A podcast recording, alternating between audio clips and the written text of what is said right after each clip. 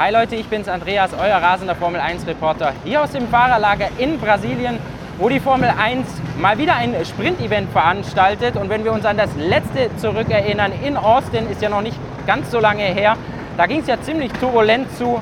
Und zwar im Nachhinein, weil die FIA sowohl den Mercedes von Lewis Hamilton als auch den Ferrari von Charles Leclerc aus der Wertung nahm. Beide wurden disqualifiziert, weil sich die Schutzplatte am Unterboden, die sogenannten Skidblocks, ja, zu stark abgenutzt hatten. Da blieb den Regelhütern gar nichts mehr anderes übrig, als die beiden aus dem Verkehr zu ziehen. Da gibt es nur schwarz oder weiß. Und weil wir es jetzt eben wieder mit einem Sprint-Event zu tun haben, stellen sich hier viele im Fahrerlager die Frage, ob die FIA am Rennsonntag, also nach dem Rennen, wieder wird durchgreifen müssen, weil es die Teams zu bunt treiben oder ob es in die andere Richtung geht, dass die Ingenieure ihre Autos stockkonservativ einstellen, daher viele vielleicht darunter leiden werden unter zu viel Bodenfreiheit und es dann zu einer Durchmischung des Feldes kommt. Ja, wenn wir uns zurückerinnern, in Austin, der Mercedes von Lewis Hamilton, die Schutzplatte, die hatte sich dort um insgesamt 3 mm zu stark abgewetzt. Es ist nur ähm, ein Spielraum von einem Millimeter erlaubt. Bei Ferrari war es nicht ganz so dramatisch. Da waren es nur eine Abnutzung von 0,3 Millimetern. Nichtsdestotrotz, wie ich vorher gesagt habe, schwarz oder weiß, da gibt es nur eine Disqualifikation und die FIA, die hofft jetzt vor diesem Rennwochenende hier in Brasilien, dass es für alle Teams insgesamt eine Lehre gewesen sei, dass man es eben nicht übertreibt, dass man die Fahrzeuge nicht zu tief einlegt, weil ansonsten droht hier das ähnliche Szenario wie in Austin, dass es zu einer Wiederholung kommt. Ich habe mit einem McLaren-Ingenieur mich ähm, länger unterhalten am Donnerstag, am Mediendonnerstag, der meinte zu mir, und das ist auch die Meinung von vielen anderen, dass die Teams wahrscheinlich hier für das Sprint-Event eher auf die konservative Seite gehen werden, also ein bisschen mehr Bodenfreiheit fahren, was sie zwar Anpressdruck kostet, da spielt ja jeder Millimeter tatsächlich eine Rolle. Bei Red Bull hat man zum Beispiel gesagt, wenn wir so tief gefahren wären wie Mercedes in Austin, dann wäre unser Auto zwei bis drei Zehntelsekunden pro Runde schneller gewesen. Also da sieht man schon, was das für einen großen Unterschied ausmacht. Aber eben wegen den Vorkommnissen von Austin sagte mir der McLaren-Ingenieur, glaubt er eben, dass mehr, mehr auf die konservative Seite gehen, also mehr Bodenfreiheit, mehr Abstand schaffen, um eben auf der sicheren Seite zu sein, was die Abnutzung der Bodenplatte anbetrifft. Großes Problem ist eben für dieses Sprint-Event, dass die Fahrer und die, ihre Ingenieure nur eine Stunde Zeit haben, um die Autos vorzubereiten. Also man hat nur ein einziges Training, bevor die Autos dann ins Park Vermeer gehen. Ab da darf man ja dann nichts mehr ändern an der Abstimmung. In diesem einen Training muss man natürlich, beziehungsweise würde man am liebsten alles durchprobieren, was man nicht kann. Also mal mit DRS fahren, mal ohne, mit volleren Tanks, mit leereren Tanks, verschiedene Reifenmischungen durchprobieren, verschiedene Setups. Problem ist eben, man hat nicht die Zeit dafür.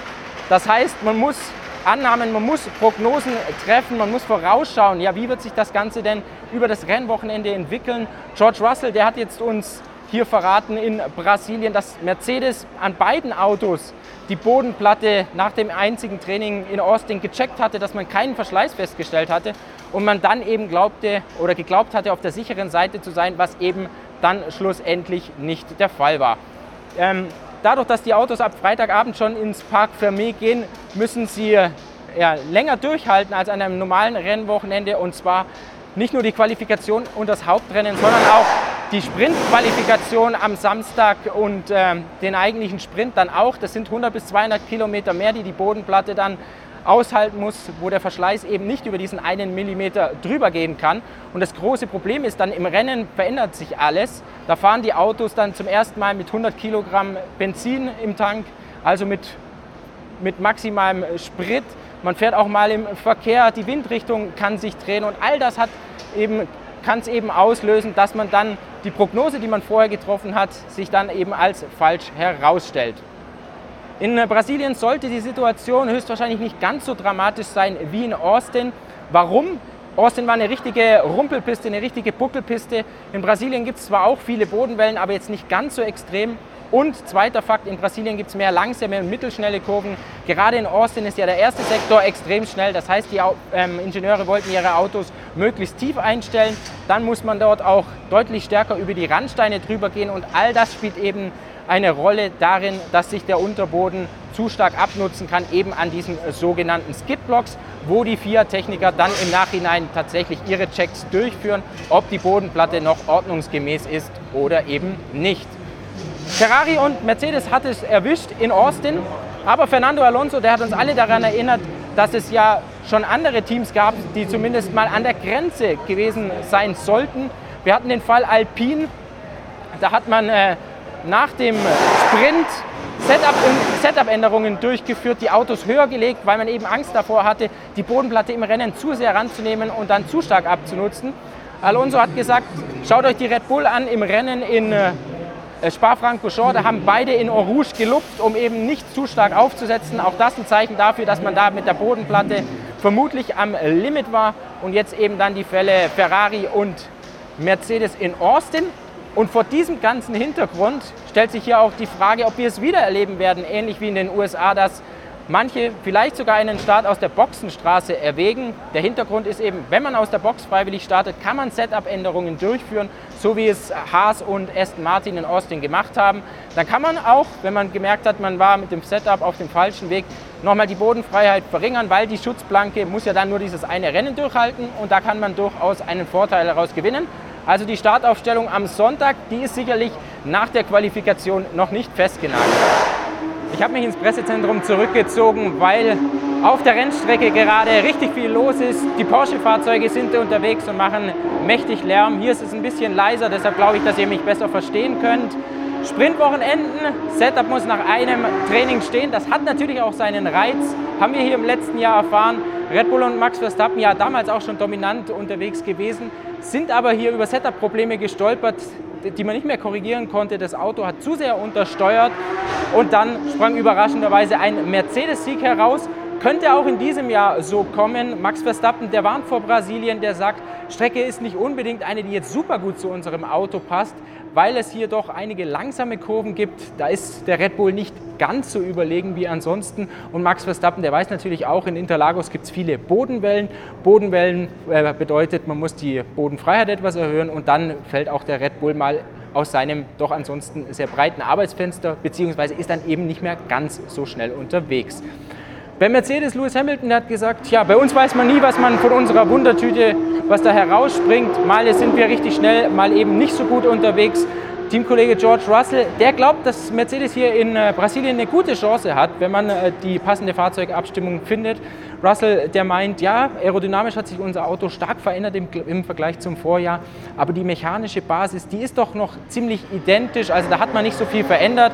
Die Strecken, wo man im letzten Jahr gut unterwegs war, sind auch die Strecken, wo man in diesem Jahr stark aussieht. Beispielsweise in Singapur war das der Fall, in Austin war das der Fall und jetzt hofft eben George Russell, dass das auch in Brasilien eben eintritt. Er sagt, für uns eine Voraussetzung, dass wir ein gutes Rennen haben, ist, dass wir in den ersten zwei bis drei Startreihen stehen. Dann können wir unsere Rennpace ausspielen. Dort sind wir gut aufgestellt. Und das ist auch ein Fakt, den Ferrari-Pilot Carlos Sainz unterstrichen hat. Der meint, sein Auto, also beziehungsweise Ferrari, der Ferrari, der hat Vorteile auf eine schnelle Runde, der Mercedes dafür im Renntrim. Und das könnte es doch durchaus spannend jetzt werden an diesem Wochenende, wie sich das eben mit den zwei Qualifikationen, dem Sprint und dem Hauptrennen ausgeht. Ein Team, auf das müssen wir natürlich immer eingehen in den letzten Wochen, ist McLaren. Die sind ja extrem durchgestartet durch viele Upgrades am Saisonanfang. Ganz hinten jetzt inzwischen zweite oder dritte Kraft im Feld. Dort ist jetzt aber nicht ganz so großer Optimismus vor Brasilien ausgebrochen, weil jetzt gerade im Mittelsektor einige langsame Kurven stecken, in die muss man gleichzeitig tief reinbremsen, während man lenkt. Nicht unbedingt eine Stärke von McLaren. Ich habe aber mich mit Max Verstappen unterhalten. Der hat gesagt, ja, der McLaren ist in den langsamen Kurven nicht, nicht so gut, aber dafür kann dieses Auto gut über Randsteine gehen. Und von daher muss man auf jeden Fall McLaren auf der Rechnung haben.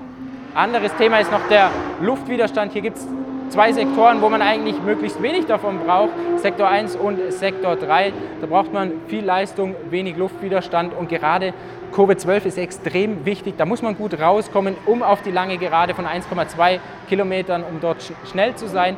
Von daher werden die Teams auch wegen des Mittelsektors eher zu mehr Flügel tendieren, um eben dort die Rundenzeit zu machen und eben aus der entscheidenden Kurve 12 gut rauszukommen. In Interlagos geht es hoch und runter, 4,3 Kilometer ist die Strecke lang, die viertkürzeste im Formel-1-Rennkalender. Wir haben es mit vielen langsamen und mittelschnellen Kurven zu tun. Man kann hier sehr, sehr gut überholen, wie die vergangenen Rennen gezeigt haben. Nicht umsonst findet in der Formel 1, seit es das Sprintformat gibt, seit 2021 hier jedes Mal ein Sprint statt. Ein, eine Info zu einem Team bin ich euch noch schuldig. Aston Martin, da irrt man ja so ein bisschen durch den Entwicklungsgarten. Hier in äh, Brasilien will man es versuchen mit einem zusammengesteckten Unterboden, also eine Mischung aus alt und neu und mal sehen, wie man da herauskommt.